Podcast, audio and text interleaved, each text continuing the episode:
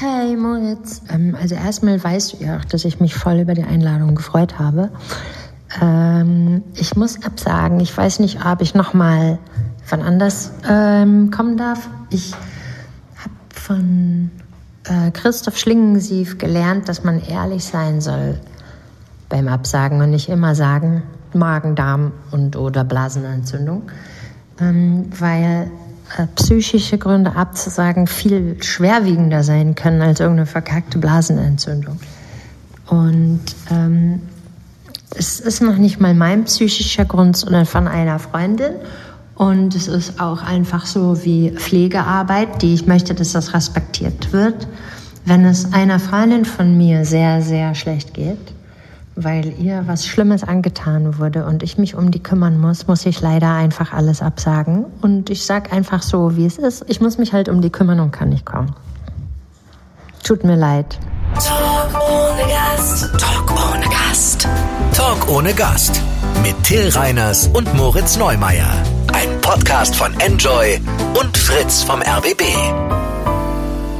Ey, endlich mal eine ehrliche Absage. Herzlich willkommen zu Talk ohne Gast. Mein Name ist Moritz Neumeier. Mir viel zu nah nebenan sitzt Till Reiners. Hallo, hier bin ich. Wir hatten heute die Idee, wir nehmen das zusammen auf mit einem Mikrofon, haben gemerkt, wir müssen einfach, also du, es gibt ja so einen Abstand bei Leuten, wenn die sich unterhalten, ab dem du denkst, okay, du bist mir zu nah.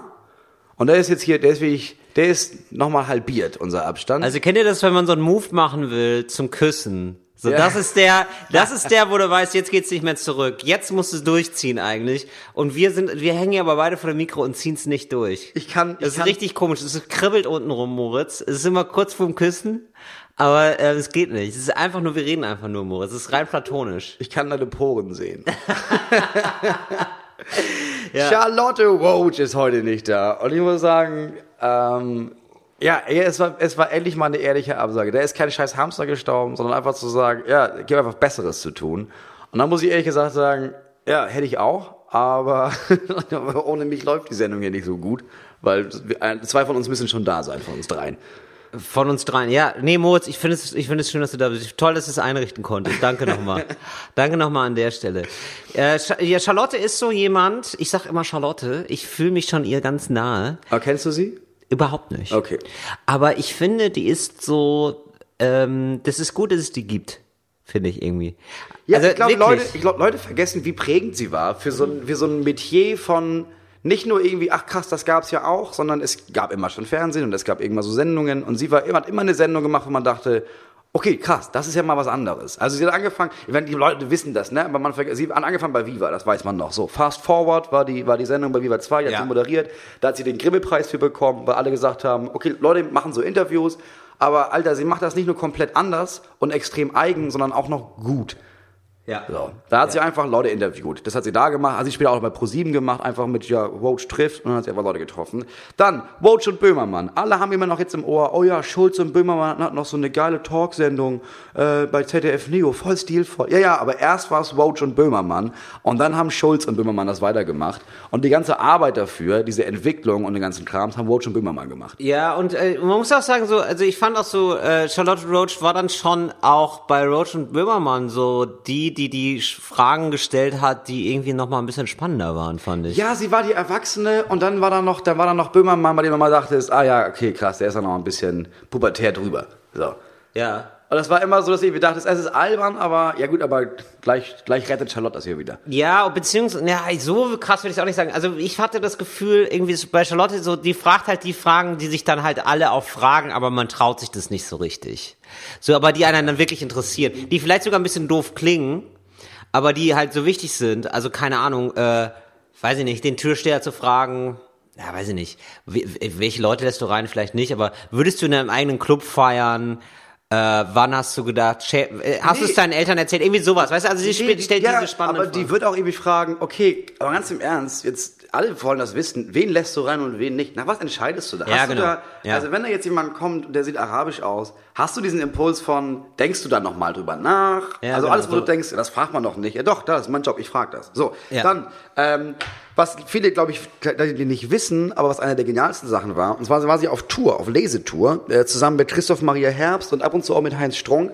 Und zwar hat sie aus ihrer Dissertation vorgelesen, Penisverletzungen bei Masturbation mit Staubsaugern. Ja, aber das ist nicht ihre, das ist eine. Ja, ja, das ist aber das Ja. war ihre Lesung. Sie Ja, hat ja, aber genau. daraus vorgelesen. Gesagt, nee, da fahren wir jetzt durch ganz Deutschland mit. Und das finde ich eine geniale Idee. also Dann natürlich das Buch Feuchtgebiete, das Leute gelesen haben. Ne, ging viel um um so weibliche, um, um, um Fäkalien und den und Hast du es gelesen? Ja, habe ich gelesen. Und? Ich fand's, ähm, ich habe es gelesen, als alle das schon irgendwie gefeiert haben und die andere Hälfte das total scheiße pubertär fand. Ich fand's geil. Ich fand's wirklich Ja. gut. Ich habe nur den Film, den Anfang vom Film gesehen und dann musste ich weg. Wie das, kennst du das? Manchmal, nein, es liegt wirklich manchmal am Film, nicht gar nicht am Film, sondern irgendwie so, du musst, ach scheiße, die Waschmaschine und dann kommen irgendwie noch 3000 Sachen dazu. Iggy, du bist durchgängig zu laut. Du bist immer im roten Bereich, Till. Du musst Ja, bisschen, aber- Lass mal das Mikrofon hier einfach stehen und dann redest du einfach mal ganz normal dahin. Nee, man muss schon ein bisschen, also das schlägt Aber da ist ja schon. so ein Pegel. Da, da ist ja oben, das muss ja grün sein. Nee, das nee, haben, nee, das nee. haben wir uns bei nee. Enjoy ja andauernd Ja, erklärt, nein, nein, nein, aber es muss schon so ein bisschen, also das ist hier zum Beispiel zu wenig. Also es ist eher besser, wenn ein bisschen zu laut ist, als wenn es zu leise ist, tatsächlich. Wirklich. Pe runterpegeln kannst du immer, Moritz. Nee. Ich weiß auch nicht, wie es Nee, ist. es ist- Hochpegeln, ist, mir, ist mir egal. Ja, so, das ist das du Problem. kennst diese Situation. Deswegen, Auf jeden Fall gibt's den treffen wir uns drei oder viermal im Jahr mit Enjoy. Da wird er uns nochmal erklären. Und das ist nicht von denen, dass sie uns das beiden Das erklären, weil sie niemanden. wissen, du bist das eigentliche Problem. das, ja, das interessiert jetzt niemand. Das ist alles Meta, Moritz. Ja, wir wollen hier, Okay, ja, nach Feuchtgebiete, was ganz nebenbei, das erste Mal war, dass ein deutsches Buch bei der internationalen Bestsellerliste von Amazon Platz 1 belegt hat. Ähm, was man jetzt im Moment kennt, ist der Spotify-Podcast äh, Paardialogie. ja, Den sie mit ihrem Mann macht. Und das habe ich, Martin. da haben ganz viele mir gesagt, dass sie es voll geil finden. Es ist mega, also es ist halt einfach krass, also es ist halt krass öffentlich, ne? Die reden halt einfach über ihre Beziehung jede scheiß Woche. Ja. Und zwar über das, was wirklich in ihrer Pas äh, Beziehung passiert. Und das ist halt wirklich wie eine Paartherapie, aber halt in äh, halt äh, im Radio oder halt bei Spotify. Du kannst dir einfach dabei zuhören und du hörst das und denkst irgendwie, ah krass, ja stimmt, das ist ja so ähnlich wie bei uns. Ah, mal hören, wie die damit umgehen. Ja. Und ich glaube, es ist auch ein Prozent, das sind einfach, ist einfach Voyeurismus. Finden Leute auch irgendwie geil. Gut, warum auch nicht? Ist auch nicht verwerflich. Ja. Aber es hilft einfach, glaube ich, Leuten zu wissen, okay, es gibt noch andere mit dem Problem. Okay, vielleicht ist deren Lösungsansatz nicht mein Lösungsansatz, aber es bringt Leute dazu, darüber nachzudenken, ja, wie ist es denn eigentlich in meiner Beziehung? Und Mhm. wie, wie, wie könnte ich das eigentlich lösen? Ja, es ist irgendwie alles sinnvoll, was nicht so hochglanzgeil ist. Und eigentlich ist sie, das, das, davon ist sie immer die Gegenbewegung, oder? Das, so kann man das halt vielleicht sagen. Also sie ist immer die Gegenbewegung zu Werbeästhetik. Also die Gegenbewegung zu Werbeästhetik ist auch, auch so Feuchtgebiete, weil sie sagt so, nee, das ist so, untenrum passieren Dinge, Ja. die wir nicht wis- wissen wollen. Aber ich zeig sie euch. Ja, weil man sollte schon wissen, was da passiert. Du kannst danach wieder weggucken, aber guck's dir einmal an, damit du weißt, was da passiert. Diggi. Und ich habe den Anfang des Films gesehen und ich fand es echt geil und ich fand die Schauspielerin super und die ist danach irgendwie nie wieder aufgetaucht. Kann das sein? Ich bin mir auch nicht, ich hab's ja auch, ich wüsste jetzt auch nicht mehr, mehr wer das war. Nee, ne? gesagt. Aber die war wirklich gut. Ja, ne? Ja. Oder, ja, irgendwie, es gibt so Schauspieler und Schauspielerinnen, die, die, die, die sieht man und die sind der Shit. Und dann merkt man, ja, aber das war's. Danach, mir fällt kein zweites ein von dem, was, ich, was, was sie gemacht hat. Na, ist egal. Ich glaube, was den meisten jetzt gerade im letzten Jahr gesehen haben, 2019, war, ich meine, es gibt diese, äh, es gibt diese Joko, Joko und Klaas Sendung Duell um die Welt, ne? Ja. Gibt's, gab's ja vor ein paar Jahren auch schon. Ja. Und da ähm, ist die neue Version, okay, die beiden haben keinen Bock mehr, aber das Prinzip bringt, wirft immer noch Geld ab. Komm, wir fragen mal berühmte Leute, dann müssen die das für uns machen. So, dann können wir zu Hause bleiben und die machen für uns diese Dinger. So. Und es gab eine, eine Folge, ähm, mit Charlotte, Charlotte Roach. So. Und Charlotte Roach hatte wohl vorher auch irgendwie gesagt, nee, pass auf, ich will irgendwas krasses, gib mir irgendwas krasses, gib mir, ich will irgendwie, ich, die ist anscheinend voll Fan davon, Grenzen für sich selber auszutesten. Und es gab früher schon eine Folge von, äh, sollte man sich alles auf YouTube angucken. Beide. Erst die von Joko, der nämlich in Russland war. Und in Russland haben Menschen das Hobby, ey, wir nehmen so Titanhaken und die machen wir uns in den Rücken, vier Stück, Ja. so richtig dicke Haken. Ja. Und da hängen wir ein Seil dran und dann machen wir Bungee Jumping, äh, aber nicht das Seil hält uns am Körper, sondern das hält nur dieser Haken und dann reißt das halt hinten am Rücken Ja. und dann hast du so ein krasses Hoch. So, und dann war Joko da und hat das gesehen und meinte, das mache ich nicht. auf gar keinen Fall mache ich das. Und dann meinten die, okay, pass auf, dann kannst du dich ja einfach an den Typen ranhängen, der das hinten mit dem Rückending macht. Ja. Und dann meinte er, ja, okay. Und dann meinte er kurz vorher, nee, doch nicht. Nee, das meine ich, das ist irre. So. Ja, und das, ist super irre, weil er doch dann noch, weil es dann noch mehr reißt. Also er ist dann noch mehr Gewicht für diesen Typen, der das diese ist- Haken im Rücken hat. Also diese ganze Idee ist einfach nur mega krass. So. Und dann hatte sie anscheinend Joko gesagt, nee, ich will irgendwas krasses. Und dann meinte er, okay, dann mach das. Macht ihr so Titanhaken in den Rücken und dann springt von der Brücke. Und dann macht sie das. Dann ist sie da und denkt, ach, das ist ja mega krass. Ja, dann macht sie das. Und dann un unbetäubt lässt sie sich diese Ringe da reinstechen und dann springt sie da runter. Und dann geht sie direkt danach ein Interview. Und ich fand, die Aussage war genial. Weil ihre Aussage war, ja, das haben alle gesagt, das ist so ein krasses Hoch, ist fast wie eine Droge und sowas. Ähm, ganz ehrlich, ist einfach nur Scheiße. Ist einfach nur, ich fühle mich nur Scheiße. Und der legendäre Satz meiner Meinung nach, ja, würde, ist, ist, finde ich als Hobby jetzt nicht empfehlenswert. Nee, das machst du doch auch nicht. Nee, aber mit einer Trockenheit zu sagen, ja, habe ich gemacht, war mit das Schlimmste in meinem Leben, ähm, solltet ihr nicht tun. So. Finde ich nur geil. Finde ich nur geil. Unfassbar, aber jetzt hat sie so Narben am Rücken oder was? Ja, ich, also ich glaube, wenn du dir da so mehrere Zentimeter dicke Haken reinrammst, dann bleibt da was von über, auf jeden Fall, ja. Oh Gott, das ist furchtbar. Warum machen Leute das? Ja, sie, ist, sie, sie hat auch ja, irgendwie Ansatz Bock. war, ich will zeigen, dass Frauen halt Eier haben. So. Und das Ja. ist halt klar, ist mit dem irgendwie, oh, ist so voll platt. Nee, aber es ist halt, es ist halt auch eine Sache von, ja, guck mal, die Joko, der krasse Joko traut sich nicht. Ich, Ja. ich mach das. Ich hab, ich hab keinen Pimmel und ich mach das trotzdem, Leute. Sie ist ja auch in so einem, ähm, kennst du diese Sachen für Weihnachtsbäume, um die, um die einzupacken? Gibt's doch diese Netze. Die aus wie so eine Ja, Reuse, die, ja, ja. die verjüngen sich dann immer mehr. Da ist sie, da ist sie reingesprungen. Das ist ein schönes Instagram-Video. Sie hat irgendwie Bock auf sowas. Sie hat Bock auf Action und sie scheißt ein bisschen drauf, sich zu verletzen. Und sie scheißt auf, das ist, finde ich am sympathischsten an Charlotte Roach, die scheißt im Allgemeinen einfach auf alles. Dann gibt's einfach hundertprozentig Berater, die sagen, ja, mach das mal nicht. Und dann denkt sie sich, ja, genau. Und dann macht sie das. Ja. Das find ich ich finde es einfach nur gut. Es ist einfach, ich glaube, das ist eine Person, die sich überlegt hat, nee, ich mache einfach das, worauf ich Bock habe. Und dann kommt vieles an und manches vielleicht auch nicht. Ja. Ja, und dann scheiß halt drauf. Ja. Ja, sie kann sich das auch mittlerweile leisten. Ich glaube, diese Bücher waren so krasse Bestseller. Also das erste, das zweite und ich weiß gar nicht, ob sie noch ein drittes geschrieben hat. Aber ich glaube, du, du hast, sie hat dann so viel Asche mitgemacht, dass sie jetzt einfach Sachen aussuchen kann, die sie wirklich machen will. Ja, aber das hat sie ja von Anfang an Hat sie schon immer, ne? Ja, also es ist aber, ich, also ich glaube, es um Geld ging es nie, weil auch wenn du, weißt du nicht, wenn du die, ich glaube, die Sendungen, die sie gemacht hat, haben immer irgendwie Geld abgeworfen und auch diese Lesungen und sowas.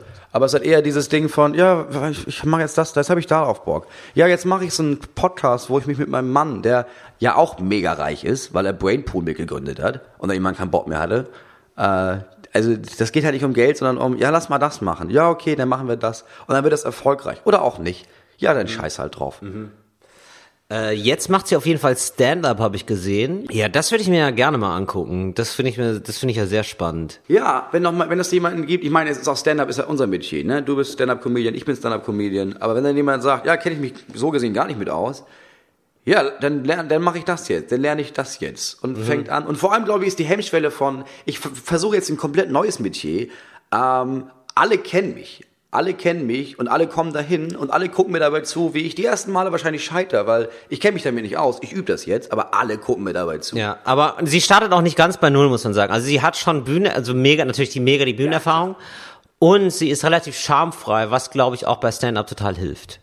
Also es ist auf jeden Fall, ja, ich würde sagen, es ist eher ein Vorteil. Also Ja. es ist eher, ein- oder? Es ist eher ein Vorteil sozusagen so, ja, ich habe hier so mega krass persönliche Themen und ich bin gewohnt, über sehr viel Persönliches von mir zu reden auf der Bühne. Ja, ja, klar. Also, glaube ich, findet genug Themen und hat genug Material, aber ich, also wir beide wissen ja auch, dass, so, dass es so extrem viele Feinjustierungen gibt, die du Jahre erst später lernst. Sowas wie, oh, halt mal eine Pause aus, das kann sie wahrscheinlich schon, aber sowas wie Timing, sowas wie, okay, man erzählt nicht einfach einen Witz, sondern irgendwann verstehst du halt, da gibt es ein komplettes, ein komplettes Universum aus Witz, nicht Witztheorie, sondern okay, wenn ich das so sage, ist es nicht witzig. Wenn ich das aber exakt so sage, ist es witzig, weil es diese Dynamik dahinter gibt, Ja. was du Jahre später erst verstehst.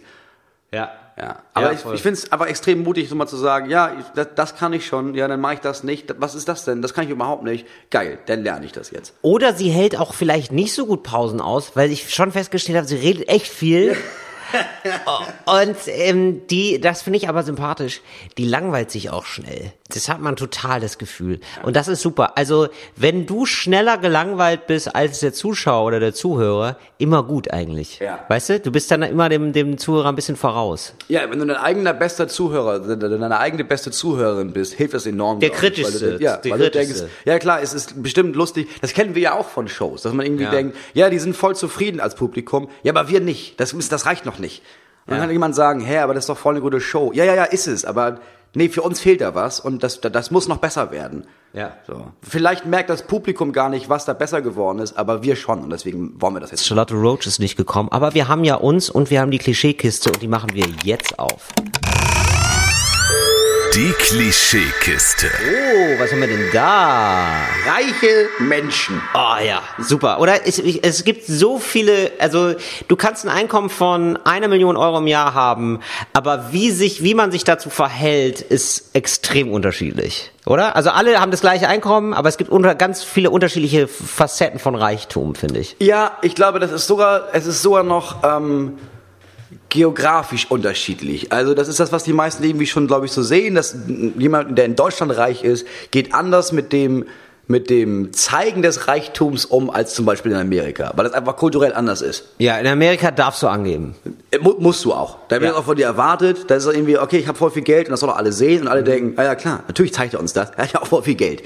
Und in Deutschland, glaube ich, gibt es extrem viele reiche, reiche, reiche Leute, die, die, die, die das nie öffentlich zeigen würden. Äh, ja, ja, absolut. Also das ist, das darf man nicht so. Ich habe dann auch noch gehört, in Brasilien ist es so, ähm, du giltst als extrem komisch und ähm, nicht respektabel, wenn du kein Personal hast, weil du dann geizig bist. Also du solltest als Reicher schon Arbeitsplätze bieten. Klar. So, ähm, was hier in Deutschland, glaube ich, auch gar nicht so gerne gesehen ist, wenn man sagt, äh, ach so, da kommt mal eben mein Fahrer. Oder was würdest du denn sagen, wenn du jetzt reich wärst, Moritz, ne?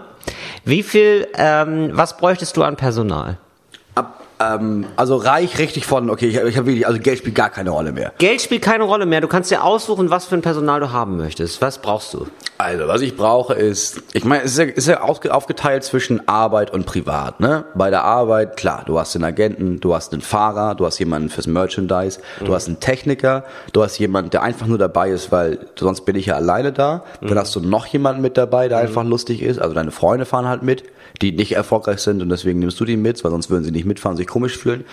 Äh, du hast einen eigenen Anwalt, du hast... Vielleicht wäre sogar geil, wenn man Charlotte Roach so bucht. Also du könntest sie dann kaufen und sie kommt dann einfach mit, äh, weil sie sich nett mit dir unterhält, so auf Tour, damit du nicht alleine bist. Ja, aber da kannst du halt nicht Charlotte Roach nehmen, weil die, die, Die hätte da ist keinen halt, Bock. ja, der hat keinen Bock drauf. Ich würde das einmal machen und dann am zweiten Tag schon nicht mehr. Also du brauchst jemanden, der irgendwie Bock drauf hat und irgendwie denkt, nee, ja, ich komme gerne mit. Äh, also ich glaube, das ist, so- du hast einfach sehr viel Ich glaube so Personal. Tommy Schmidt.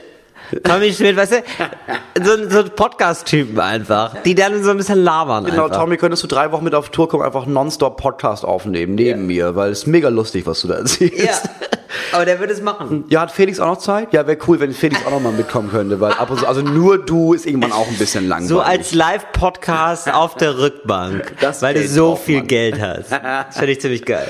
Ich glaube, privat, ähm, als erste, und ich meine, das ist ja, davon müssen wir nicht reich sein. Also das erste, was wir uns geleistet haben, ist jemand, der einmal die Woche kommt und das Haus einfach sauber macht.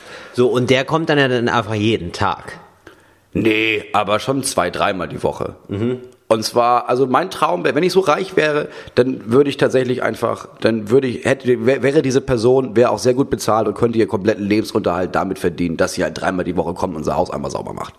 So. Weil das ist, das wäre, das wäre das erste, wenn ich reich würde. Ich würde mir jedes Personal anschaffen, was ich mir anschaffen kann, aber die halt immer so bezahlen, dass die auf jeden Fall sonst nichts mehr machen müssen, weil sonst würde ich mich nicht so cool fühlen. Ja, ich glaube auch, wenn ich reich wäre, ich bräuchte einen Haushälter, das wäre mir sehr wichtig, dass jemand für mich einkaufen geht auch. Und aber auch jemanden, der so Kleinkram macht, so Behördengänge.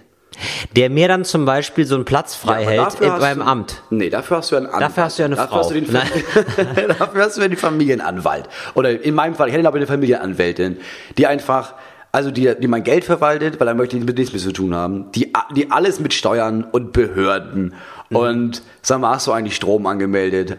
Gibt's eigentlich einen besseren Tarif? Wie ist Ja. das eigentlich alles mit den Versicherungen? Das macht alles, das macht alles sie. Sie ist die Familienanwältin und sie kümmert sich um alles. Ja, okay. In der Gegend. Ja, okay. Das ist gut.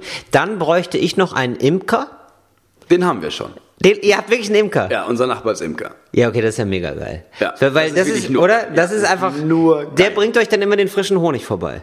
Ja, mein Sohn holt ihn ab. Der, der hängt, Ja. Mein Sohn hängt unheimlich gerne bei dem Imker hinten ab, weil der findet das alles mega interessant und dann fährt er dahin mit dem Fahrrad und dann holt er den Honig und lässt sich, lässt sich eine drei Stunden lang zeigen, wie das eigentlich jetzt nochmal funktioniert mit den ganzen Waben. Ja, mega das ist geil. mega gut. Ja, so ein Imker hätte ich gerne, weißt du, so ein bisschen was Extravagantes auch. Ja, so ein bisschen was aus dem Rahmen. Oh, da ist ja mein ähm, Schokoladier. Weißt du? Oder, Mein so, menschlicher Cognac-Schwenker. ja, so, so Leute, wo du, ach krass, ja. Oder so jemanden, der, ähm, der äh, brennt mir Gläser. so, ich weiß gar nicht, wie die heißen. Wie heißen denn so Du würdest Leute? einfach so auch ein, zwei Künstler und Künstlerinnen bezahlen, dass sie einfach in deinem Haus malen. Wie geil ist es denn bitte, wenn du morgens aufwachst und neben dir schlägt gerade jemand ein Rad? Sowas, sowas möchte man doch. Ich möchte es ein bisschen so wie so ein Phantasialand gestalten, weißt du? Du willst die Neverland Ranch. Ja, ohne den ganzen creepy Shit. Aber ja, irgendwie, irgendwie so schon. Ich glaube, also ja, eine Köchin äh, oder ein Koch, auf jeden Fall. Ja. Ähm, Ja, ich habe sogar, ich habe einen bekannten Freund, der ist echt ein sehr guter Koch. Den würde ich dann einfach anstellen. ich glaube, ich glaube, es ist eigentlich die Frage, eigentlich ist die Frage von, okay, ich, ich habe so viel Geld und Leute, ich, ich würde Leuten die Chance geben, dass sie halt voll wenig bei mir arbeiten, für ein Gehalt, was für die locker ausreicht, damit sie den Rest ihrer Zeit, ist im Grunde genommen, wäre es mein, ich werde mein privates, äh, bedingungsloses Grundeinkommen mit einer kleinen Bedingung dabei. Ja. Ja, genau. Also es ist, es ist, ein bedingtes Grundeinkommen von, Diggi, wäre schon cool, wenn du hier irgendwie dreimal die Woche sauber machst und ansonsten, ey, was immer dir Spaß macht, engagier dich meinetwegen, egal wo, hilf den Tieren, aber wäre cool, wenn du Dienstag ein bisschen Staub saugst. Jetzt nochmal hin zu den ganz verschiedenen Typen von Reichtum. Äh, die erste Geschichte eines reichen Menschen ist, sind äh, ältere Herren, richtig gut gekleidet, die, ne, die denen nie über die Lippen kommen würde, ähm, dass sie reich sind. Also du ja. fragst immer, bist du reich? Und dann ist es, also, die Standardantwort ist dann sowas wie, äh, ähm, Was heißt denn reich? ja, was heißt denn reich? Oder, ja, es, es, es reicht aus, sag ich. Ja, ich komme zurecht. Ich komme zurecht. Ich komme zurecht. Ähm, das sind Leute, das ist altes Geld. Das sind Genau. Leute, oder? Die wohnen Menschen, in Hamburg. Die, sind mit, die, sind mit, die wohnen in Hamburg, die sind mit Ja. Geld aufgewachsen, aber die haben auch sofort eingeimpft bekommen, Diggi, das ist ein scheiß Privileg. Ja. Du, du, hast, du hast so gewisse Verantwortungen dadurch. Ja. Du bist nicht besser als irgendjemand anderes. Ja, genau. Und deine Aufgabe ist es, diesen Reichtum zu halten, weil danach kommen noch mehr Generationen. Ja, genau. Setz dich hin, mach ein Studium, du, du übernimmst den Betrieb, reiß dich zusammen. Meistens nicht so glückliche Menschen, weil sie diese Verantwortung wirklich jeden Tag spüren. Ja, und das ist auch Also- wirklich ein Verantwortung. Also ich glaube, wenn du Ja. eine Firma leitest auf einmal und du hast irgendwie 350 Angestellte, dann ist das ein gewisser Druck, weil ja, wenn ich das verkacke, dann sind da 350 Menschen, die ja keinen Job mehr haben. Das Genau. sind 300 Familien, die kein Geld mehr haben. Papa hat die Firma aufgebaut und Ja, jetzt muss ich Opa, ja oder Opa, Uropa, genau so und jetzt muss ich irgendwie die, diese Staubsaugerfirma am Laufen halten. Interessiert mich gar nicht so sehr, aber ich habe mich einfach an den Reichtum jetzt auch gewöhnt. So und du Ja. musst dich dann du bist dann gezwungen da das sind auch Leute ja, genau, also die halten, die halten eigentlich immer so den Ball flach und du merkst es denen eigentlich auch nicht an, tatsächlich. Also ich habe sogar mal, ich habe echt mal, eine, ich habe so eine bekannte Freundin, d- da habe ich erst nach drei, vier Jahren gemerkt, weil die mal so Sätze fallen hat lassen, ach krass, die ist reich. So, weißt du, also wenn du dann irgendwann sagst so, ja, also du erzählst immer von dieser einen Frau äh, aus der Kindheit, wer war das denn? Und sie so, ja, das, äh, das war unsere Nanny. Das war die Nanny. Mhm. Ja, okay. Und dann weißt du so, ah, okay, so ist das. Ja, ich wurde mal gebucht auf eine private Veranstaltung am Starnberger See. Näher ins Detail soll ich da Wirklich? nicht gehen. Ja, Wirklich? Von Okay. wirklich von sehr, sehr, also von, von reichen Leuten. Und da waren Gäste dabei und die waren, ich darf auch deren Namen nicht sagen, die waren mega reich. Also das Ja. ist übertrieben doll reich. Und zwei Drittel der Menschen, hast du das nicht angemerkt? Ich habe mit dieser ganzen Familie den ganzen Tag die Zeit verbracht. Ähm, weil die, hieß- es hieß ja, du trittst heute Abend auf, ja, komm doch morgens um 10 schon. Und dann haben wir Mittag gegessen und dann haben wir da Kaffee getrunken und uns eben unterhalten. Und du hast irgendwie gedacht, okay, ich weiß, dass ihr mega reich seid, aber du hast es niemandem von denen angemerkt. Es war einfach eine Familie, die halt, klar, die sahen alle ein bisschen besser gekleidet aus, war ein schickes Hotel, aber die haben sich normal unterhalten über den ganzen normalen Alltagsscheiß. Und haben dann irgendwie, dann hieß es irgendwie, ja, wir müssen da jetzt hin. Ja, haben wir ein Taxi? Nee, wir haben jetzt schon so ein Auto. Aber es war jetzt nicht irgendwie, oh, wir fahren da mit Limousine hin, sondern ist ja praktischer, wir sind zu acht. Ja, dann mieten wir halt so einen VW-Bus, weil da passen wir ja alle rein. Warum sollen wir jetzt mit zwei Autos fahren? Ja. Ja, okay, dass ihr daran noch denkt und ich weiß, ihr habt Millionen auf dem Konto. Aber es ist halt so, hä, es macht ja keinen Sinn. Es gibt doch ein Auto, das uns alle mitnimmt. Warum sollen wir denn ein zweites besorgen? Ich finde, es gibt auch so eine Grenze von Reichtum, die ist erreicht, wenn Leute nur noch Pullover anziehen. Und zwar immer.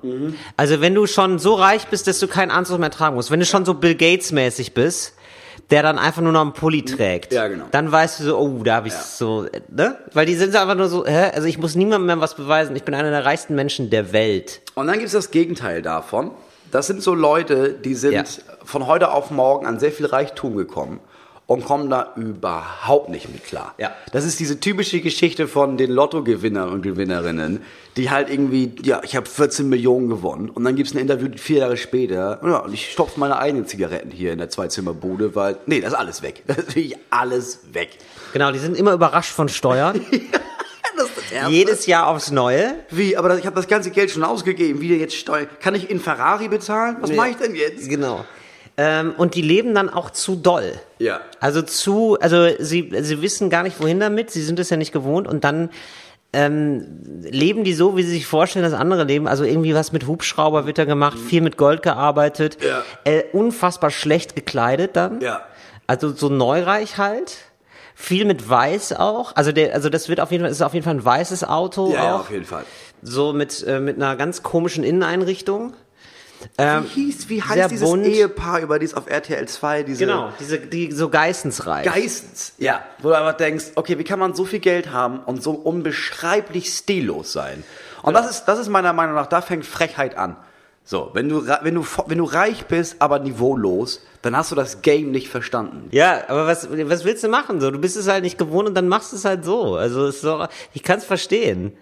Also ich bin, ich weiß ja auch nicht. Ich weiß auch nicht, was ich machen würde. Also ich weiß auch nicht. Wahrscheinlich würdest du mich auch mal irgendwann beiseite nehmen und sagen so, warum hast du eine Rutsche in deine Wohnung gebaut? Also warum? Till, ich find's, ich find's ein bisschen daneben. Nee, bei der Rote würde ich sagen, ich hab's so nachvollziehen. Also es gibt, ich, und ich glaube, ich glaube, ich glaube, es gibt so eine, es gibt so eine, so eine, so die Übergangsfrist, wo, du, wo alle alle Leute drumherum denken, ja, okay, der ist auf einmal mega reich und natürlich macht er jetzt mit dem Geld das und das. Ja, natürlich macht er erstmal das und das. Natürlich kauft er jetzt nur noch T-Shirts für 6000 Euro, weil das ist, er hat das Geld. Aber dann gibt es so eine Kulanzzeit und dann irgendwann unter wo man denkt, ja, okay, nee, du hast dich jetzt mal richtig ausgetobt und so, oh, war geil in Monaco drei Wochen. Aber, und jetzt sei mal normal. Also jetzt, jetzt überleg mal, was machst du denn jetzt damit? Ja. Und was ist, was, was stellst du mit deinem Leben an, nur weil du sehr viel Geld hast? Also, Oder so, dann gibt's noch so Leute, die sind, äh, da fragst du dich eigentlich immer, was die arbeiten. Und dann merkst du irgendwann, die haben einfach ganz krass gearbeitet bis 40. Ja, das Und das ausgerechnet. Und die leben jetzt einfach als Privatier. Ja. So vor sich hin. ja, von Anfang an haben sie, die, haben sie das Geld richtig investiert und sich Grundstücke und sowas und haben gemerkt, nee, ich mach das, weil mit 45 bin ich raus. Und dann sind die raus. Und ich, hab- also ich, ich habe einmal jemanden kennengelernt, der hat dann ganz normal gelebt. Der hat gelebt wie meine Eltern. Aber hat dann einfach, also der hat auch der hat dieses ganze Geld beiseite gepackt und hat irgendwann gesagt, ah, und jetzt lese ich nur noch Bücher für die nächsten 30 Jahre, bis ich sterbe oder 40. Aber hat einfach ein komplett normales Leben geführt, musste halt nur nicht mehr arbeiten.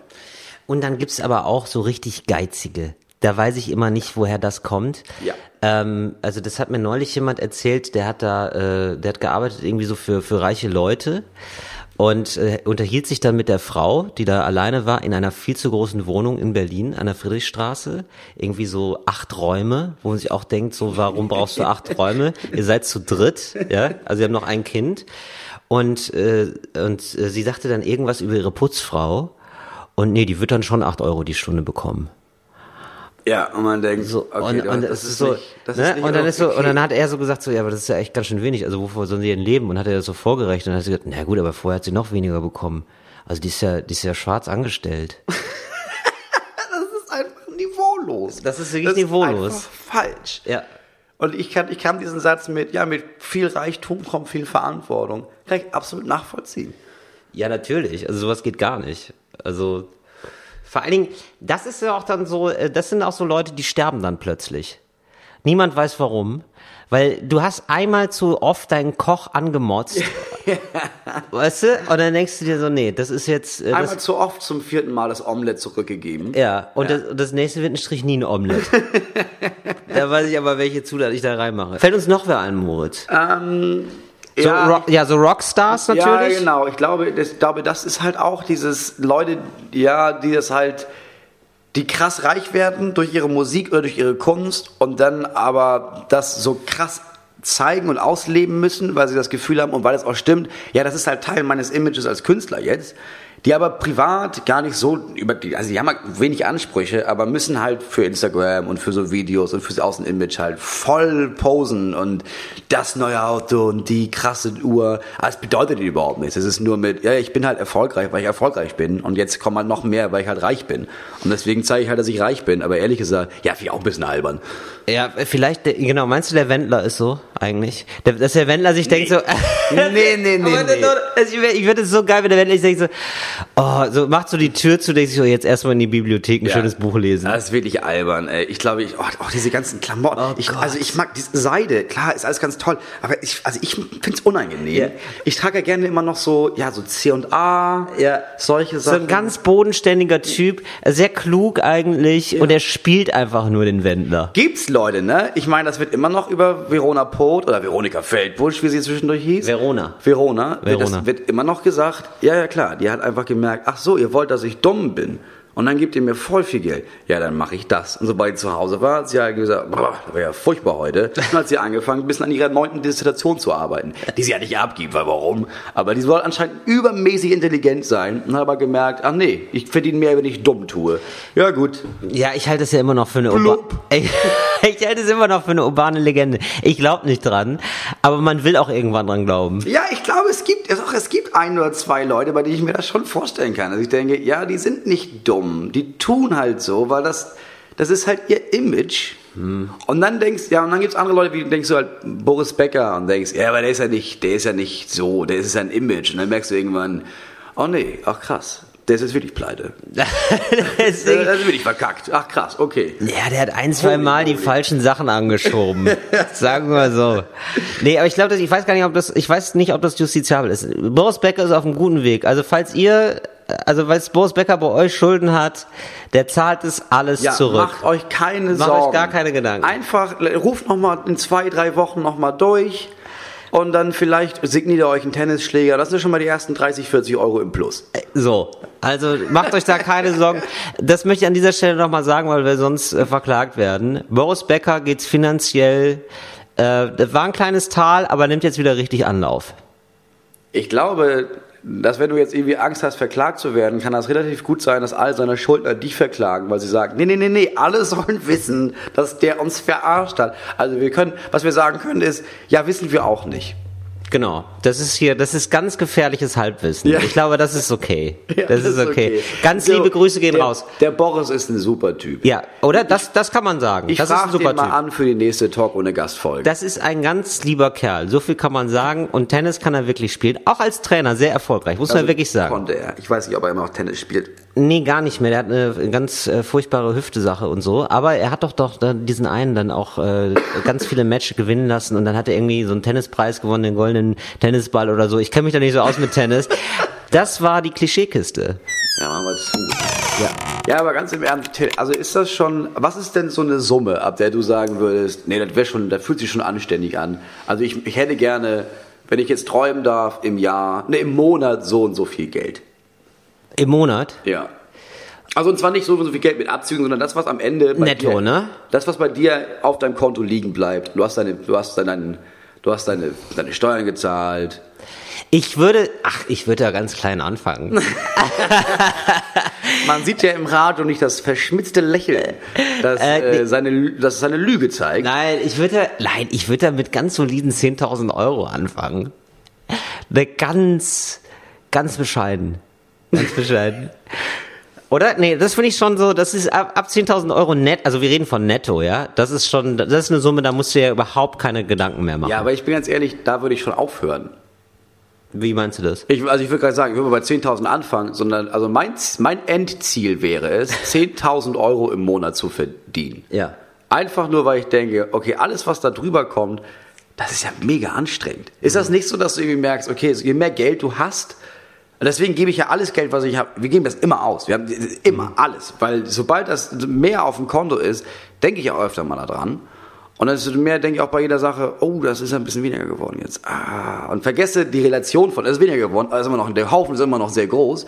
Aber die Relation, also die Wichtigkeit von Geld nimmt in meinem Kopf viel mehr an Bedeutung an, wenn das Geld mehr wird. Ja, es gab doch mal diese Diskussion auch um ähm, Tom Buro zum Beispiel, den Intendanten vom WDR, weil er irgendwie so 300, 400.000, glaube ich, äh, verdient zwei- im Jahr. Ja, 200, 300.000. Ja, irgendwie sowas. Ähm, und er verdient mehr als die äh, Bundeskanzlerin und er Ja. verdient auch mehr als der Bundespräsident. Ja. Und da gab es mal so eine Forderung, also die, also ich finde den Kontext nicht gut und es ist alles populistisch, aber so grundsätzlich die Forderung zu sagen, niemand sollte mehr verdienen als der Bundespräsident, Ja. Finde ich eigentlich ziemlich spannend.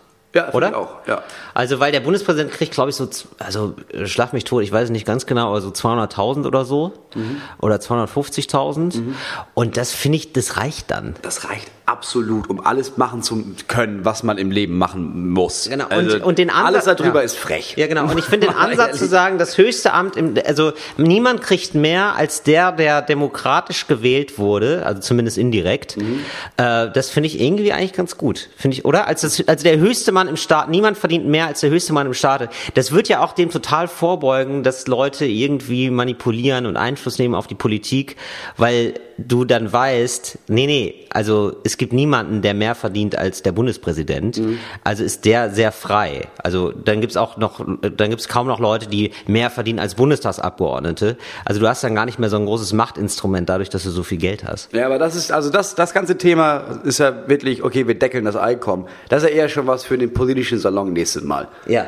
Moritz, ich habe doch letztes Mal darüber geredet, dass ich ein bisschen unf dass ich so ein furchtbarer Bahntyp bin. Bin ich zwar nicht immer, ja, aber manchmal gibt's so Tage, wo ich dann, ich will dann nicht, dass jemand sich neben mich setzt, ja, und versucht es dann immer zu vermeiden, weil ich böse gucke. Ja, ich kenne dich. Ich kenne dich in der Bahn. Ja, ich weiß. Aber ähm, also nicht immer so, aber es gibt schon diese Asi-Momente von mir. Das, also wobei es gibt da auch eine Steigerung. Ne? Ich simuliere zumindest nicht, dass jemand neben mir sitzt. Die gibt's ja auch. Die hängen dann so eine Jacke dahin, machen das Ding runter, äh, also dieses Tischchen, stellen auf das Tischchen noch was anderes drauf, damit es so aussieht, als würde da jemand sitzen. Also so ganz so Asi bin ich dann auch nicht. Ja? Ich gucke nur ein bisschen böse. Ähm, und jetzt habe ich hier aber einen ähm, Trick bekommen. Habe ich das zugeschickt bekommen. Es gab gar keinen Protest. Ja. sondern eher noch Tipps, wie ich das mein Spiel noch verbessere. Äh, habe ich eine Nachricht bekommen, lieber Till, hier noch ein von mir entwickelter Trick, um in Bahn oder Flixbus den Platz neben sich nicht teilen zu müssen. Wenn jemand an der Sitzreihe vorbeigeht und interessiert neben dich guckt, exzessiv anfangen zu husten und Nase zu schnauben, zusätzlich bisschen elend reingucken. Eine weitere Variation ist einfach einen Mundschutz zu tragen. Vor allem in Zeiten von Corona ein garantierter Schutz vor Sitznachbarn. Das ist nicht dumm. Das ist ziemlich klug. Das stimmt, ja. Also es klappt jetzt bei Corona natürlich sowieso im besten Fall. Ich glaube, ich glaube, das ein, der einzige Vorteil für asiatisch aussehende Menschen äh, in, während der Coronavirus-Sache ist, dass sie ziemlich sicher einen einzelnen Platz in der Bahn bekommen und in jedem Bus und in jeder U-Bahn. So, das ist eine Sicherheit. Das finden, da freuen die sich auch oft gar nicht so drüber, weil sie das Gefühl haben, oh, sie werden irgendwie ausgegrenzt. Aber ja, man muss nehmen, was man hat, sage ich immer. Ja. Ja. So. Ein weiterer Trick, den ich früher benutzt habe, ist, zieh dir die Schuhe aus. Sei sicher, dass sie nicht stinken, weil sonst nervt es dich selber, aber zieh dir die Schuhe aus äh, und geh in so einen Sechserabteil. Die gibt's heute gar nicht mehr im ICE, ne? Ich fahre lange schon keine Bahn mehr, aber. Doch, doch, gibt's immer noch, klar. Ja. Zieh die Schuhe aus, leg die Schuhe auf den Sitz. Du bist in den allermeisten Fällen, hast du dann einen Sechserabteil ganz alleine nur für dich. So, und jetzt ist, ist natürlich ähm, keine gute Position, um zu sagen, was ich noch alles doof finde an anderen Leuten, die die Bahn benutzen. Aber ich, das ist mir jetzt so oft aufgefallen, dass Leute eklige Sachen essen. Also wieder so, also dass die da, da wird immer die Salami ausgepackt, dann gibt's immer, also dann gibt's so furchtbaren Stinkekäse, wo ich mir denke so, nee, also Sushi maximal geht noch, alles darüber hinaus geht nicht. Ja, dann Oder holen sich- Butterbrot, auch noch okay. dass es überhaupt erlaubt ist, an einem Bahnhof ein asiatisches Nudelrestaurant aufzumachen, wenn du weißt, Menschen nehmen das mit in Züge und das riechst du immer und überall. Ja. Es Also das- sollte kein warmes Essen, ah, warmes Essen sollte an deutschen Bahnhöfen generell verboten werden. Ja, du darfst es dann halt nur im Bordbistro essen, aber es sollte auch ein Eckchen geben im Bordbistro, vielleicht, wo du selbst mitgebrachte Sachen essen darfst. Das fände ich dann auch okay. Aber mit so einer Abzugshaube wie im Flughafen, weißt du, wo, wo so geraucht wird, mit so einer extrem lauten Klimaanlage, die dir so fast so ein bisschen die Haare so zu Berge stehen lassen, weil das so saugt. Ja, so wie es Handybereiche und Ruhebereiche gibt, sollte es Esser- und Nicht-Esserbereiche geben. Genau. Ein klassischer Mitesserbereich. Das finde ich gut. Wo denn, aber ich glaube, das ist auch so schön. Das ist so eine, das ist eine, einfach nur so ein Bänkchen, wo man sich ransetzt und da teilen dann auch Leute ihr Essen. Musst du auch. Also wenn du da isst, dann musst du bereit sein, auch von anderen was zu probieren. Und du musst es auch weiter. Also jeder darf irgendwie sagen, Entschuldigung, das sieht ja unheimlich lecker aus. Könnt ihr mal ein Portionchen davon abreichen? Und dann musst du das auch machen. Ja, genau. Das fände ich gut, oder? Ja. Äh, so ein, ja, Essens, wie, wie nennt man das? Wie nennt man das? Also man nennt das normalerweise Restaurant. Nein, aber wir, wir brauchen einen coolen Namen, weißt du, so Foodsharing. Äh, es ist die Jazzkantine. Das finde ich sehr gut. Ja, so, und da läuft dann auch Jazz. Ja, ausschließlich. Ja, genau. Dann hörst du das Schmatzen auch nicht. So, das wäre doch mal eine Anregung für die nächste Bahnfahrt. Gehen wir jetzt mal in den politischen Salon, Moritz. Ja, kann man machen. Gehen wir, gehen wir in den Salon. Der politische Salon. Ja, du wolltest mit mir über was reden, ne, Moritz? Ja, ich wollte, also ich glaube, für ganz viele Menschen ist das Thema im Moment, ja, also wenn man, ich weiß nicht, läuft erst in der Woche die Folge, ne? Es ist jetzt äh, Annegret Kramp-Karrenbauer von der CDU, die war die Vorsitzende, äh, aber nicht, das erste Mal war das nicht so, dass sie automatisch die Kanzlerkandidatin war, sondern das war einfach nur die CDU-Vorsitzende. Die hat jetzt über die letzten Monate sehr viele, in Eigenregie sehr viele Fehler gemacht. Und jetzt ist die Frage, okay, wir brauchen einen neuen Nachfolger der CDU und in dem Fall wahrscheinlich auch gleich noch einen kan Kanzlerkandidaten oder eine Kanzlerkandidatin. Und jetzt bringen sehr viele Menschen wieder Friedrich Merz aufs, aufs Tablett hier. Ja. Aber wir müssen jetzt nicht groß und breit erklären, warum wir für oder gegen Friedrich Merz sind. Es ist nur eine Sache, die in der letzten Zeit passiert ist, die ich heute kurz erklären möchte, weil es genial ist. Friedrich Merz hat am 21. Januar auf so einer Karnevalsfestivitätsbla und was er da gesagt hat ist, ähm, dass er die Digitalisierung sehr gut findet, weil man nicht mehr auf die Medien angewiesen ist als Politiker oder Politikerin. Er hat gesagt Politiker, nicht Politiker und Politikerin. Das ist ein ganz anderes Thema. Äh, Und sein Ansatz, sein Ansatz war, wir haben jetzt Facebook, wir haben YouTube, das heißt, wir Politiker und Politikerinnen behalten die, die Deutungshoheit über ihre eigenen Worte. Du bist nicht mehr irgendwie was sagen und dann schreibt da ein Journalist oder eine Journalistin und du kannst das sagen und dann geht das direkt an die Leute. Und das ist das Gute, dass wir den öffentlich-rechtlichen Rundfunk nicht mehr brauchen. So, als, als das. Und das hat er gesagt in dieser Halle. Und das hätte an sich niemand interessiert. Das haben dann da irgendwie 500 Leute gehört und das war's. Und dann fing jetzt an, der Deutsche Journalistenverbund und alle Zeitungen zu schreiben, ach krass, guck mal, der Friedrich Merz hat gesagt, wir sind gar nicht mehr wichtig. Und darüber haben sie alle geschrieben. Und das war ein genialer Coup, weil er gesagt hat, guck mal, die öffentlich-rechtlichen Medien sind für uns nicht mehr wichtig, damit unser Name oft genannt wird. Also haben die öffentlich-rechtlichen Medien gesagt, guck mal, der hat gesagt, wir sind gar nicht mehr wichtig, damit sein Name genannt wird und haben seinen Namen genannt. Das heißt, sein Name wurde genannt, obwohl er gesagt hat, hä, das brauchen wir eigentlich gar nicht mehr. Siehst du diesen Kreislauf? Siehst du Ja. dieses Perpetuum mobile der Scheiße? Ja, ich weiß nicht, ob das so geschickt ist, ehrlich gesagt. Und ich finde es grundsätzlich ein sehr beschissenes Demokratieverständnis. Ja, natürlich. Also äh, die CDU versucht ja schon seit längerer Zeit irgendwie so einen Kanal aufzubauen, worüber dann einfach unkritische CDU-Nachrichten äh, verbreitet werden.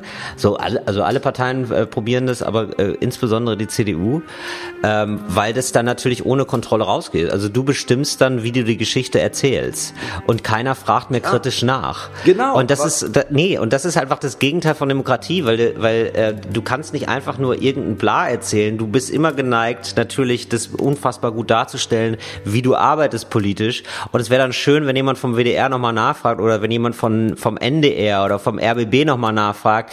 Nee, nee, Moment mal, aber das ist ja jetzt gerade Quatsch, was Sie sagen. Und äh, wie wollen Sie denn dieses Ziel erreichen, was Sie da gerade vorgeben? Genau. Ah, das Einzige, was, was, was, also das, was mich daran aufregt, ist, dass diese ganze Presselandschaft einfach komplett mitgemacht hat. Dass du liest, okay, das hat er vor 500 Leuten gesagt.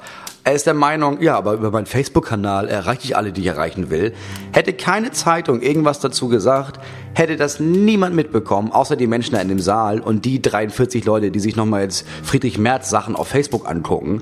Und nur dadurch, dass die beleidigt waren und meinten, oh, das kann er doch nicht sagen, ist er damit in die großen Medien gekommen. Hätten die gemeinschaftlich gesagt, ach so, du brauchst unsere Aufmerksamkeit nicht, ja, dann schreiben wir darüber nicht. Und dann ist es ungefähr so, als wäre das nie passiert, deine Scheißrede da. Und dann wäre das genau der Effekt gewesen, den man hätte haben sollen. Nämlich er sagt irgendwas in, in diesem Saal und niemand interessiert sich dafür. Und so hat er das in die ganz großen Medien geschafft und trotzdem die Leute erreicht, die denken, es stimmt, die Medien sind wirklich scheiße. Endlich sagt mal einer, dass wir die GZ abschaffen sollen. Weil das war ja die Menschen, die er anspricht. Das, ist ja, das sind ja die Menschen, die er ansprechen will, weil er gemerkt hat, okay, ganz viele Leute sind kritisch der GZ, also dem Rundfunkbeitrag gegenüber und den Medien und lesen das nicht mehr. Leute, ich bin einer von euch. Und das verbreiten und dem in die Hände spielen die Medien und der öffentlich-rechtliche Rundfunk. Das ist einfach nur so unbeschreiblich mega dumm. Ja, aber ich denke mir auch so, okay, aber kann man es ignorieren? Ich finde es vor, ich find's vor allem krass, dass irgendwie jetzt vor anderthalb, zwei Jahren eine Diskussion war, also ne, als äh, Annegret Kramp-Karrenbauer gegen ihn angetreten ist.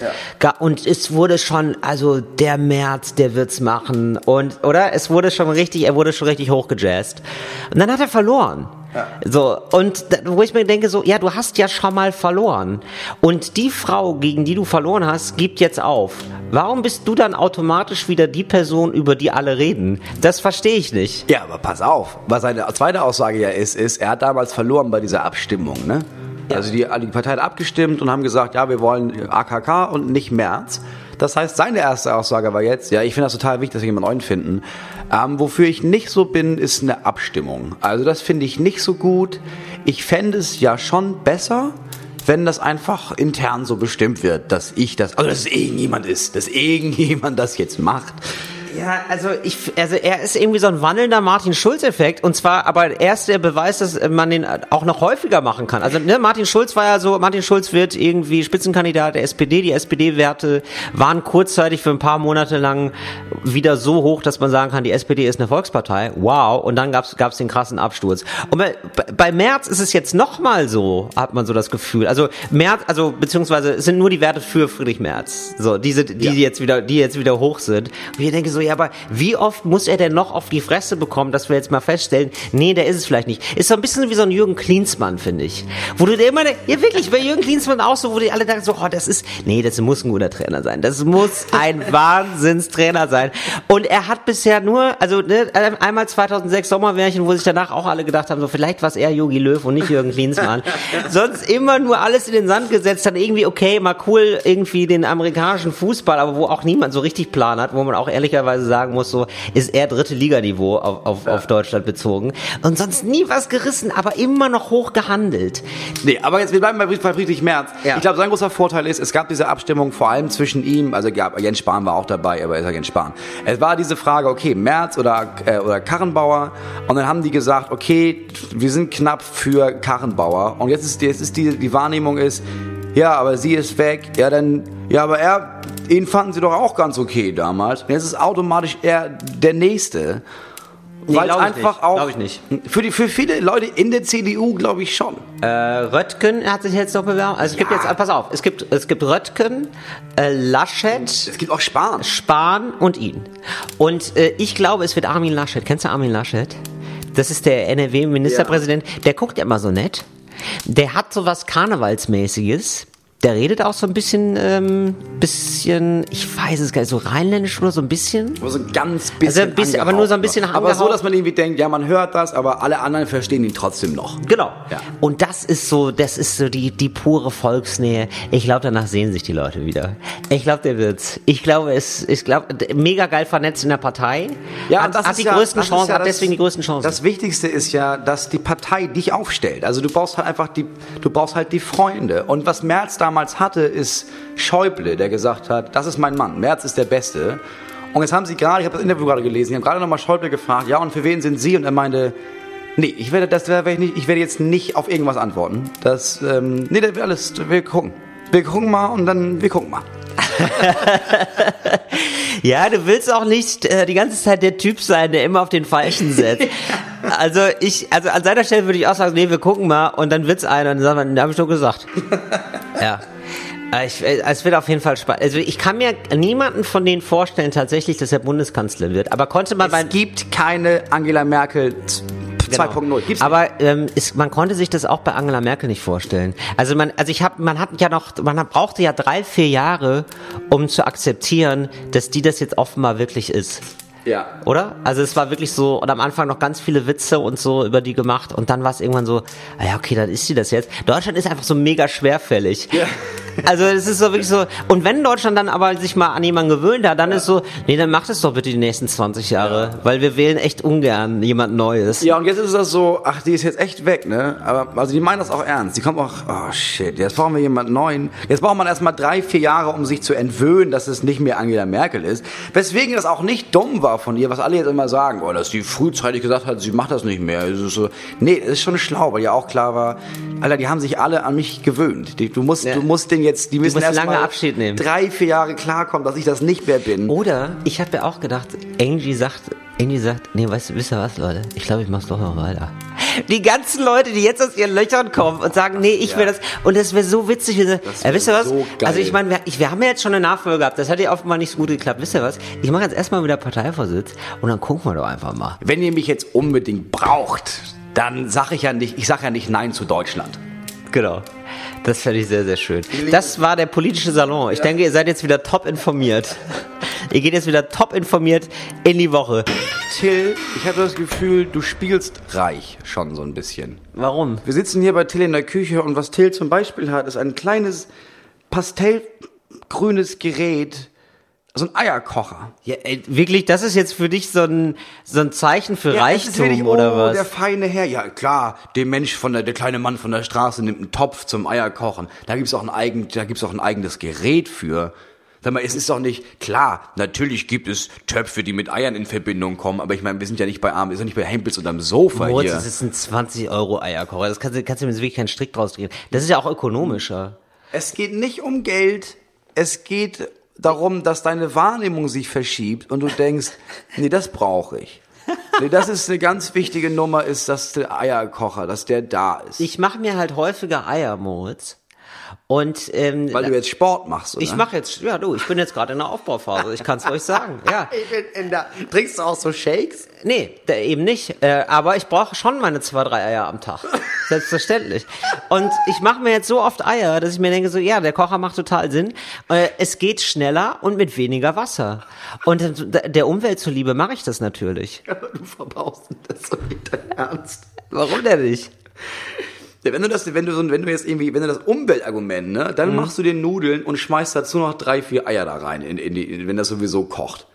Das ist dein Umweltding. Wieso muss ich mir denn Nudeln machen? Ja, weil du, du, koch, du kochst ja, also du kochst auch wahrscheinlich in deiner Küche kochst nur Eier, ne? Der Herd ist nie an. Das einzige elektronische Gerät, was hier funktioniert in deiner Küche, ist der Eierkocher, die Ja. Kaffeemaschine Ja. und der Dildo. Welcher Dildo? Das Oder ist, was ist nix, das das ist ein Startmixer, Moritz. Ah, oder der Stabmixer. Was machst du mit dem Stabmixer? Ist einfach gut, jemanden zu, einen zu haben. Pürier die Eier. Ich püriere manchmal. Nee, manchmal wird püriert. Nee, ehrlich gesagt, den habe ich noch nie benutzt. Aber äh, äh, mir, mir wurde jetzt gesagt, ich soll einen haben.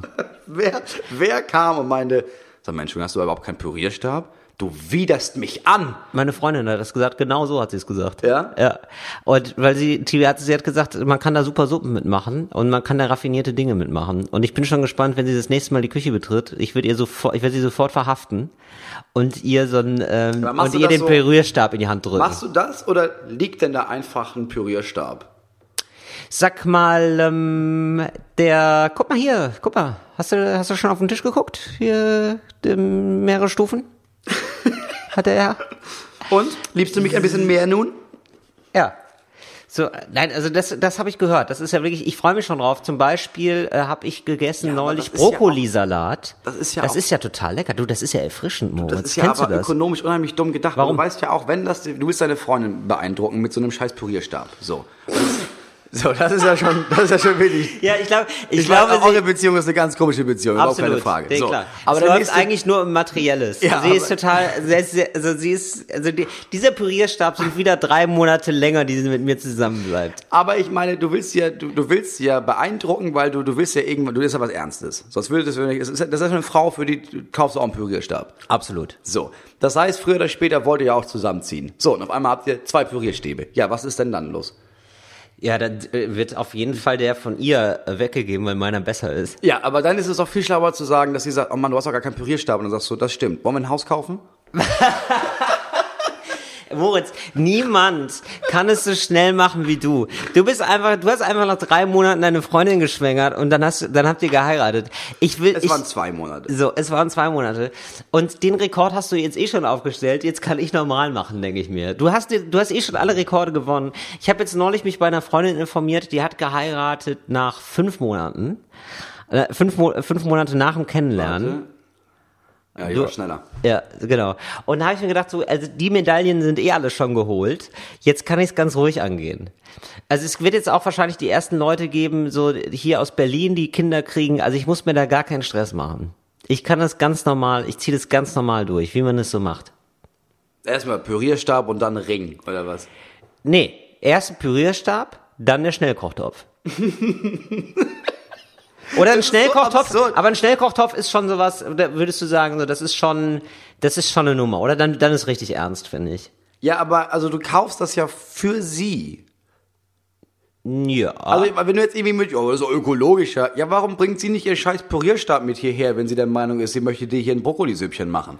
Ja, aber dass sie dann immer ihren Pürierstab mitnehmen muss, das ist ja auch mal schön, das vor Ort zu haben, dass man Also mal für alle, die jetzt, ein, die jetzt einschalten gerade erst, Pürierstab ist keine Metapher für irgendwas. Es, geht ist wirklich ein Pürierstab. Okay, Es es geht Pürierstab. nicht, oh, ich habe meiner Freundin mal meinen Pürierstab auf den Tisch gelegt, damit sie da mal irgendwas mitmacht. Nee, nee, es ist wirklich nee, es ein Pürierstab. Ja, es ist ein reiner, es ist ein Häcksler. Auch das Also- ist keine Metapher für, Nee. für Tills Penis. es ist nicht, er nennt sein eigenes Glied nicht den Zerhäcksler. Nee, das wäre furchtbar. Wie nennst du deinen eigenen Penis? Ben. Ben oder Bernd? Nee, Ben. Ben, das ist der Ben. Ja, oder? Hast du keinen Namen? Doch. Nein. Nein? Ich habe doch, keinen- ich hab doch keinen Namen für meinen Pimmel. Echt nicht? Nee. Aber wie redest du den denn dann an? Wie ich gar, also gibt's gar keine Gespräche, so morgens, man steht auf und denkt so, ach, du bist auch schon wach. Irgendwie so. Nee, du nicht. Wir Nein. siezen uns. wir haben, Du wir hast haben, so wenig Kontakt, ne? Man Nee. schüttelt sich ab und zu die Hand, aber nee, sonst hat wir man keinen einfach- Kontakt zu Wir haben uns von Anfang an entschieden, wir möchten einen respektvollen Umgang miteinander bewahren. Ja. Gibt es sonst noch was, wo du sagen würdest, äh, außer dem Schnellkochtopf, da wird's ernst? Wenn man das gemeinsam kauft, vielleicht sogar, das ist dann wirklich ein Zeichen. Da ist ein Zeichen, da ist man ganz nah beieinander. Windeln. Ja, schon, oder? Ja, schon. Wenn man, aber das dauert ja wirklich lange. Also hoffentlich. Toi, toi, toi. Wenn man anfängt, sich die Wickelunterlagen anzugucken, dann merkst du, ja, ich glaube, wir, wir ziehen das hier durch jetzt. Ach so, du dachtest, ach so, für ein Kind jetzt. Ich dachte für, ich dachte für, für später. So dachte, du meinst so Inkontinenzwindeln. Möbelstücke, ne? Ja, Möbelstücke oder so, so Küchengegenstände, wo man weiß so, ah, also, weißt du, du, du kaufst ja mal zusammen einen Türstopper, würde ich sagen, ja? Oder, aber, also dein, dein, aber, aber dein Szenario ist ja, man hat immer noch zwei getrennte Wohnungen. ja, genau. Aber das ist Nee, sozusagen, ich glaube, dann finde ich nicht, weil dann ist es so, nee, solange du zwei getrennte Wohnungen hast, ist es halt irgendwie so, ja, ey, das hat meine Freundin mit ausgesucht, also meins. Also, Mhm. das ist ja nicht so, dass wenn ihr euch trennt, nimmt sie das Sofa nicht aus, aus seinem Wohnzimmer mit. Mhm. So, also es ist, glaube ich, wenn man anfängt zu sagen, sobald man irgendwie sagt, okay, wollen wir mal zusammen nach Wohnungen suchen, Mhm. das ist, glaube ich, der Schritt von, okay, ja, krass. okay, aber das reicht ja immer noch nicht, ne? Selbst wenn du zusammen in der Wohnung wohnst, Mhm. ja? Das kann trotzdem, das heißt trotzdem nicht, du bist jetzt ewig mit äh, der Person zusammen. Was Nein, würdest du sagen, aber, ähm, aber ich glaube dann, wenn man eine gemeinsame Wohnung hat, eine gemeinsame Anschaffung. Welche gemeinsame Anschaffung würde für dich heißen, das ist eigentlich kurz vor einer Hochzeit? Gibt's sowas? Waschmaschine. Ja, ne? Weil das so ein Punkt ja. ist, wo du denkst, boah, Alter, das, das teilen wir nicht auf. Ist ja auch voll schwer, hier wieder rauszukriegen. Mhm. Nee, jetzt bleiben wir zusammen. Ja, oder? Genau. also so, zumindest solange die Garantie noch Bestand hat.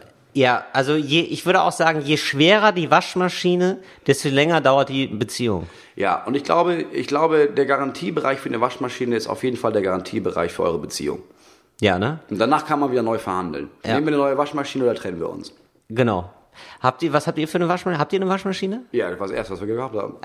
Wirklich? Natürlich, Waschmaschine und Geschirrspüler. Wie lange ist der Garantie drauf? Der ist schon lange vorbei. Zwei Jahre alt, ne? Wir sind seit sechs Jahren verheiratet, also wir, brauchen, Mhm. Also wir, haben, braucht- wir haben schon die zweite, wir haben schon die zweite, zweite Spülmaschine. Wir sind so richtig, wir sind schon alte Leute fast. Ja. Äh, ich glaube, äh, eine Anschaffung ist dann noch vielleicht so ein Kühlschrank, oder? Ja. Äh, und dann, ähm, wie habt ihr Ich das? glaube, für viele ist es Sofa, weil Sofa Ja. ist für viele das Zeichen von, ey, das ist unser, das ist das Zuhause. Ich fühle mich auf diese Art von Sofa wohl. Die andere Person fühlt sich auf einem Sofa wohl. Jetzt müssen wir gemeinsam ein neues Sofa zu Hause finden. Und ich glaube, das ist, da, da, da trennen sich auch viele. Genau. Also das ist tatsächlich über den Sofakauf. Ja, weil du merkst, du bist so ein Ledertyp und du bestehst auf Leder. Ja, Ja, Entschuldigung, aber ich dann nicht. sucht mir jemand Neues. Also, Nein. Kann ich nicht. Ich finde es nämlich auch ganz komisch, ehrlich gesagt, Leder. Es ist immer kalt. Ja. Äh, es sieht komisch, also weißes Leder geht sowieso gar nicht. Das wird ja ganz schnell dreckig. Das sind, das sind, das sind, das sind kranke Menschen. Das Ja. sind Menschen, bei denen ich denke, ja, auf jeden Fall haben die Leichen im Keller. Und selbst so Im Cognac-braun. Sofa wahrscheinlich sogar. So Cognac-braun. Sieht schön aus. Würde ich auch haben, aber nur als Zweitsofa, weil das ist ja kein Sofa, wo du richtig dich drauf flätst. Nee, das ist so ein Sofa, das stellst du in den Flur. Ja, genau. Rein, damit der Postbote siehst, dass du Geld hast. Ja, irgendwie so, oder? Ja. Oder so nochmal für eine Party oder so ist auch geil, man sitzt so irgendwie nett beieinander, aber es ist kein geiles Sofa, um drauf zu liegen. Nein, auf gar keinen Fall. Das muss mit Nie Stoff sein. Leder. Nie Leder. Genau. Ja, und äh, das war's dann mit Talk ohne Gast, äh, mit diesen Einblicken. Das war wirklich, das war jetzt ein richtig komischer Ritt, oder? Ein komischer Ritt, oder? war richtig- das war richtig so ein Genau. Podcast. Politik, Penis, bis zum nächsten Mal. Ja, Mensch, vielleicht schickt ihr uns äh, euer Lieblingsgericht, was man gut pürieren kann. Das würde mich noch freuen. Oder Moritz? Da hätte ich Spaß dran. Nee, ich will wissen, was für Sofatypen ihr seid. Bitte fotografiert euer Sofa und schickt es mir auf Instagram. Genau, und mir bitte Rezepte, äh, die man gut mit einem Pürierstab machen kann. Geil. Wir Zieht hören uns. alles rein, was Charlotte Roach jemals machen wird. Es ist so gut wie noch nichts dabei gewesen, was nicht mega geil war. Das versüßt euch die Wartezeit auf den Podcast, der in zwei Wochen wieder erscheinen wird. Bis dahin, gute Zeit. Tschüss. Talk ohne Gast. Talk ohne Gast. Talk ohne Gast. Mit Till Reiners und Moritz Neumeier. Ein Podcast von Enjoy und Fritz vom RBB.